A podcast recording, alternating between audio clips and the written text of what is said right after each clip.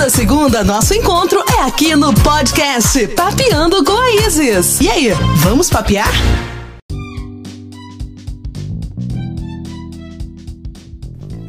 Fala galera, tudo bem com vocês? Está começando mais um Papeando com a Isis. Gente, antes de mais nada, quero dividir uma conquista com vocês. O nosso Papeando tá ficando famoso. Eu dei uma reportagem pro Inside que vai ao ar dia 8 de agosto. Então quero todos vocês ligadinhos no Inside, o programa do SBT. E foi muito bacana que eu falei sobre esse boom do podcast, né? Que o podcast ele tá em constante expansão. E antes, né, o podcast é uma coisa que já tem há mais de duas décadas, mas agora com em 2019 a gente teve expansão, 2020 também tendência do marketing de influência. Então, aposte no podcast. E essa é a dica que eu quero dar para vocês que são influenciadores, que são profissionais, estarem ocupando esse espaço. Não é complicado. E se você gostar desse tipo de conteúdo, vai lá no meu Instagram, @stainá, que eu vou estar tá dando dicas de velho, como você fazer podcast e os primeiros passos. E outra conquista do podcast, que agora eu estou na rádio. Sim, Papeando com Isis virou feira cultural. Dia de feira na Rádio 98 FM, Rádio Comunidade do Gama 98,1. Então é sobre isso que eu quero falar com vocês. Como é que tá sendo essa experiência da rádio? Como é que tá sendo essa experiência do novo? Como é que tá sendo essa experiência da gente se desafiar? Bom, gente, é, a princípio, né, eu escrevi o piloto, fui convidada pela rádio e era para começar a iniciar em agosto. E aí a gente sempre tem aquela sensação que a gente nunca tá pronto, né? Por mais que a gente estudou, por mais que a gente tá ali aprendendo, né, mostrando que ninguém nasce pronto, a gente tem que dar a primeira oportunidade, mas eu tava com essa sensação. E aí ontem o programa que era para estrear duas semanas depois estreou ontem. Repleto de nervosismo, ontem no dia 30 de julho, né? Repleto de nervosismo, repleto de insegurança, de gaguejando. Só que aí eu aproveitei o gancho de não estar pronta, e é sobre isso que eu quero falar com vocês, para ser sincera com os ouvintes. Eu falei, gente, vocês estão percebendo que eu tô nervosa, e tá tudo bem a gente não ser perfeito, né? Nessa busca da, da perfeição, a gente acaba tendo medo de errar. Quando a gente tem medo de errar, a gente acaba não se desafiando. Ah, não vou pegar aquela oportunidade. Será que eu vou dar conta? Melhor não, né? Então, quantas e quantas vezes a gente fala melhor não, porque a gente tem medo do sim, a gente tem medo do novo, a gente tem medo de ir lá e fazer, a gente tem medo de críticas. Pode ser que a gente vá receber feedbacks negativos, mas todo mundo recebeu no início, né? Então isso é muito bom para nossa trajetória de crescimento. E outra coisa que faz a gente ter medo de errar, medo é não validar as nossas conquistas, né? Entender que tá tudo bem errar, vamos lá, faz de novo.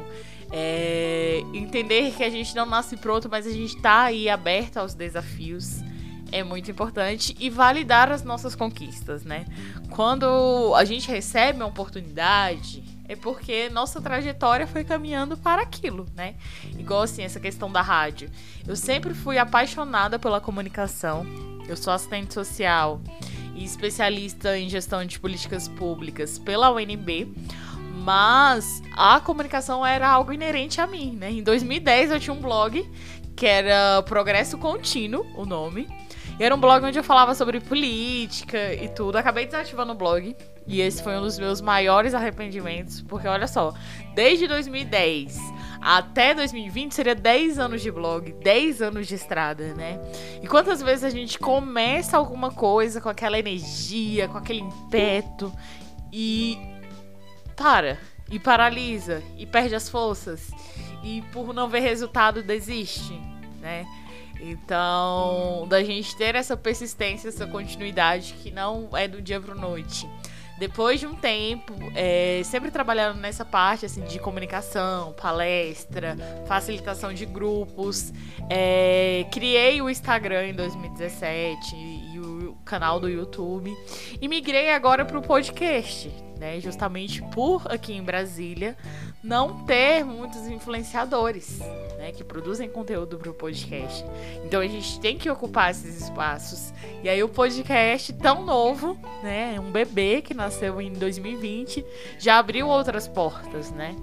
Então, o que eu quero falar com isso tudo, qual objetivo eu quero chegar nesse podcast de hoje? É de sonhos, né? Da gente entender que os nossos sonhos podem levar a gente além. E também entender, dizer sim às oportunidades, né?